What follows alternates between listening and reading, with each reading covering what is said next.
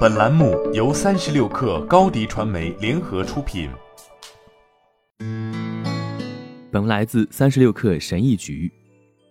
想象一下，走进你最喜欢的艺术家的作品画廊，你看到墙上挂满了美丽的画作，间隔开来，让你可以慢慢的欣赏每一幅作品。每幅作品都有一个简短的简介，描述了作品的背景、它的起源。以及他与这位艺术家的其他作品有什么联系？但是，如果仔细观察，你会发现简介还强调了作品的创作日期，甚至精确到哪一周中的哪一天呢？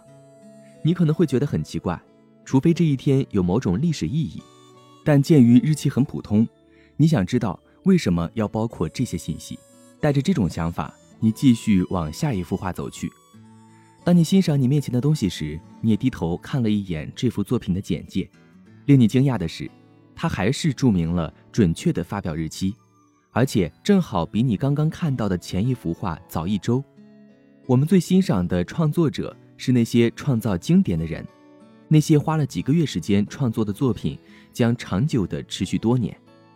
说到这儿，这里有一个我们没有充分面对的困难问题：为什么我们不以同样的标准要求自己呢？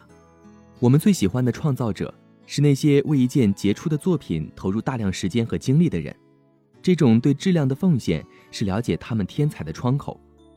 然而，我们倾向于在自己的工作中把这种奉献放在一边。我们喜欢吹捧数量大于质量，并建议其他人优化广度而不是深度。与其花三十个小时做一件事，我们不如告诉对方做十件事，每件做三小时。为什么会出现这种情况？为什么在我们如何看待他人和我们如何做自己的工作之间存在着不对称？为什么我们不太关心梵高的产出频率，而对自己的频率却如此关注？问题的根源归结为一个词，在今天的创意领域，我们对这个词的使用导致我们把一个人的全部艺术作品减少为一系列可消费的片段。这个可怕的词就是内容。内容是创造力的商品化，它是对艺术的拼凑和包装，使其能够定期交付，以满足注意力经济的需求。在一个媒体永远丰富的时代，内容是人们为了向他人展示和提醒他们的存在而创造的东西。在我看来，艺术和内容并不是同义词。艺术的目的是深入地表达自己，而内容的目的是迅速地获得关注。艺术遵循内部设定的节奏。而内容则坚持外部设定的期望。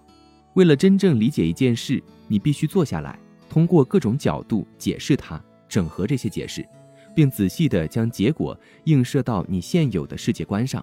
不幸的是，这个过程无法定期安排，而且根据主题的不同，可能需要很长一段时间。鉴于我们的时间是有限的，我们不可能对我们的好奇心所触及的每一件事都深究到底。有时了解在表面，或仅仅在比表面深入一点就足够了。但我牢记的是，对我影响最大的作品是经典。那些作品的灵感显然来自于对深度的承诺，而不是对即时性期望的外部满足。如果我想创造一些我真正感到自豪的东西，那么我知道这种类型是一个前提条件，而不是一个选项。然而，如果你的工作节奏看起来像这样，那么你创作的就是内容，你的想法的深度受到严格的最后期限的限制，所以你将不可避免的不得不缩短你的探索。坚持这种类型的时间表，你可能会成为一个高超的内容创造者，但将无法成为一个杰出的艺术家。反过来说，如果你的工作看起来像这样，你可能想要创作一个经典作品，你可能正在投入必要的时间和精力来创作一些伟大的东西。但可能不具备实现这一目标的技能和意识，毕竟，为了创造你最好的作品，你必须先做很多不合格的工作来完善你的能力。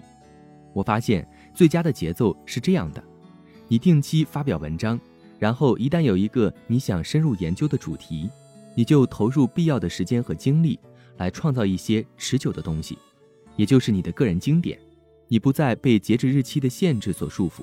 而是被你的创造力的限制所束缚。随着你在这个大项目中的进展，你的创造力一定会得到发展。去创造你的经典吧。好了，本期节目就是这样，下期节目我们不见不散。高迪传媒为广大企业提供新媒体短视频代运营服务，商务合作请关注微信公众号“高迪传媒”。